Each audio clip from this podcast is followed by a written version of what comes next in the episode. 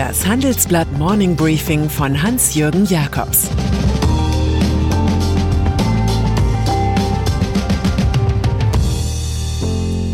Guten Morgen allerseits. Heute ist Dienstag, der 20. Oktober, und das sind heute unsere Themen. Ausreisesperren für deutsche Hotspots, Trump beleidigt Dr. Fauci. Her mit den Wasserstoffaktien. Corona-Krise in Deutschland. Aus Furcht vor dem großen Lockdown kommt es zu immer mehr kleinen regionalen Lockdowns. Für die Menschen vor Ort ist es dasselbe, für alle anderen nicht. So hat die bayerische Staatsregierung in Gestalt von Ministerpräsident Markus Söder von heute 14 Uhr an strikte Ausgangssperren für das idyllische Berchtesgadener Land verhängt. Dessen Stolz ist bekanntlich der sagenumwobene Watzmann, den Wolfgang Ambros besang. Watzmann, Watzmann, Schicksalsberg, du bist so groß und Ino Zwerg. Grund für den Lokallockdown ist eine 7-Tage-Inzidenz von 252,1 pro 100.000 Einwohner, weit über dem Alarmwert von 50 und weit über der Kennziffer für den Hotspot Berlin-Neukölln mit 193,1. Die eigene Wohnung darf in Berchtesgaden und Umgebung nur noch verlassen, wer einen triftigen Grund hat. Corona-Risikozonen und Ausreisesperren. Standhaft müssen wir bei der aktuellen Aufzählung bleiben, dass 108 von 400 deutschen Landkreisen und Städten offizielle Corona-Risikozonen sind. Den Menschen in diesen Gebieten drohen nun Ausreisesperren, wie Kanzleramtschef Helge Braun in der Rheinischen Post bestätigt. Bei ihm läge als Option auf dem Tisch, dass Beschränkungen der Mobilität in die besonders betroffenen Gebiete hinein und aus ihnen heraus im Kampf gegen Corona helfen könnten.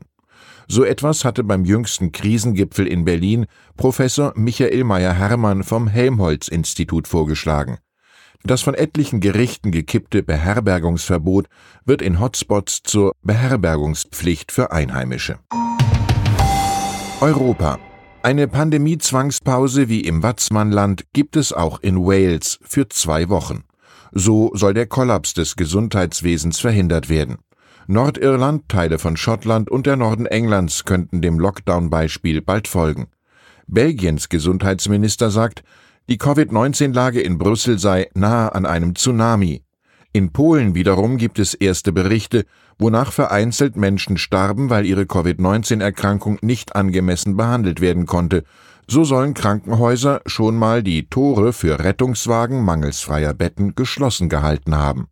Innerhalb kurzer Zeit entsteht nun im Warschauer Fußballnationalstadion ein erstes Feldkrankenhaus. Anders als im ebenfalls sehr belasteten Tschechien will Polen keine Hilfe aus Deutschland in Erwägung ziehen. Vereinigte Staaten von Amerika. Überbringer schlechter Nachrichten pflegte man in früheren Jahrhunderten durchaus zu köpfen. In der heutigen Zeit drohen Unglücksboten Häme und Ausgrenzung, wenn sie von SARS-CoV-2 berichten. So hat Präsident Donald Trump nun den seit Jahrzehnten für US-Regierungen arbeitenden Immunologen Anthony Fauci verbal malträtiert.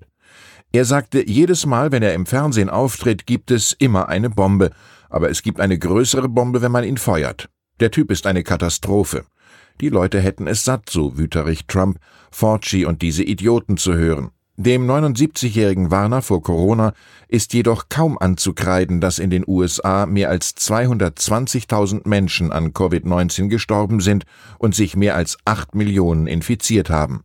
Mit Alfred Polgar kommentieren wir, es hat sich bewährt, an das Gute im Menschen zu glauben, aber sich auf das Schlechte zu verlassen. Eine Wachtaufrede hat Friedensnobelpreisträger Lech Walesa jüngst zum Abschluss eines Usedomer Musikfestivals gehalten. Er sagte, Populisten und Demagogen zerstören die Idee eines vereinten Europas. Und sie würden es nur deshalb tun, weil es keine Führung in Europa gibt. Er versuche schon seit 20 Jahren Deutschland davon zu überzeugen, diese Führungsrolle wahrzunehmen. Deutschland sollte gemeinsam mit Frankreich und Italien eine Lösung vorschlagen. Alte Strukturen seien zu renovieren. Die Deutschen müssten jetzt Europa aus dieser Lage herausführen. Polen könne das nicht, meinte der ehemalige Staatspräsident über seine Landsleute. Soziologieprofessor Armin Nasehi im Interview. Die deutsche Gesellschaft beobachtet der Münchner Soziologe Professor Armin Nassehi seit langem. Nun zieht das Mitglied der Expertenkommission von NRW-Ministerpräsident Armin Laschet in einem profunden Gespräch mit meinem Kollegen Thomas Thuma Bilanz über unseren Kampf gegen die Corona-Krise. Er spricht über Konsistenz in der Corona-Politik. Egal was gemacht wird, es soll bitte in sich schlüssig sein. Das kann man von den momentanen Maßnahmen nicht behaupten. Insofern wächst mit der Unsicherheit tatsächlich auch die Unzufriedenheit.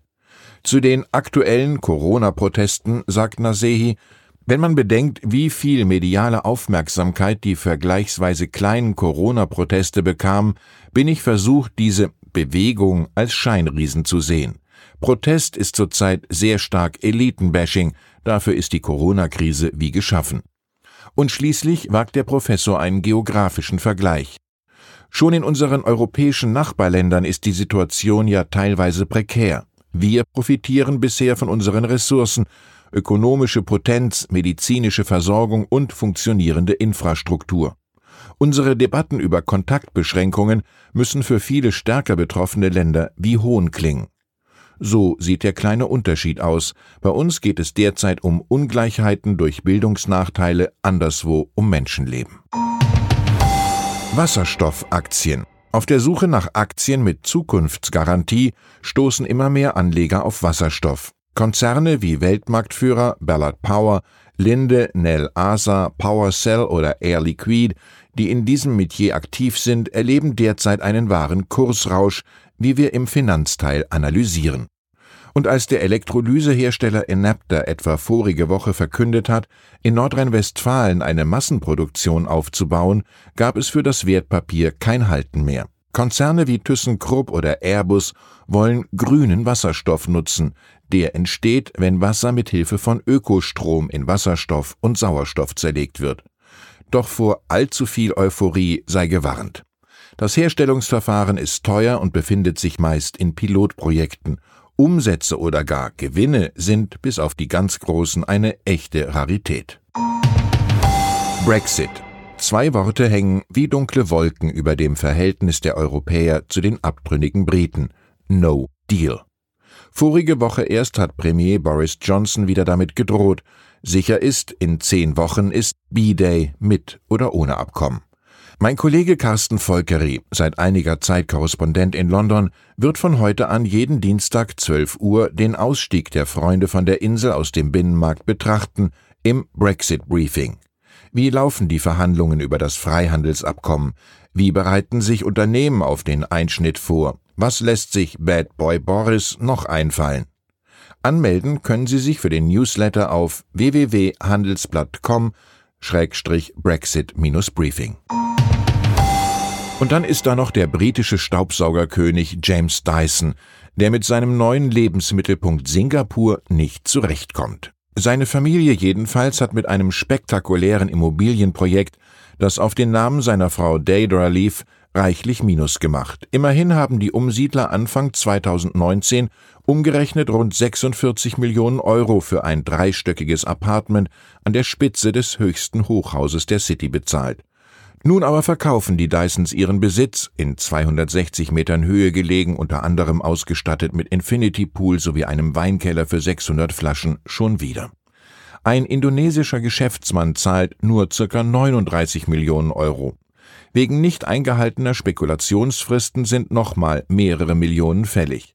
Da Dyson auch den Bau von E-Autos in Singapur abgebrochen hat, muss man von einer Luftnummer par excellence ausgehen. Ich wünsche Ihnen einen ertragreichen Tag mit schönen Aussichten auf die Welt. Es grüßt Sie herzlich Ihr Hans-Jürgen Jakobs.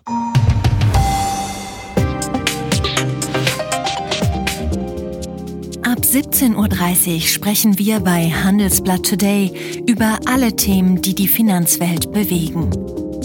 Ein Lebenswerk zu erhalten und seine Werte an künftige Generationen weiterzugeben, ist ein Herzenswunsch vieler Stifter. Entsprechend wichtig ist ein Partner, der weiß, wie man Stiftungsvermögen anlegt und die Sorgen und Hoffnungen, die Stifter bewegen, kennt. Dieses und andere Themen präsentiert von unserem Initiativpartner, der Hypo Vereinsbank Private Banking.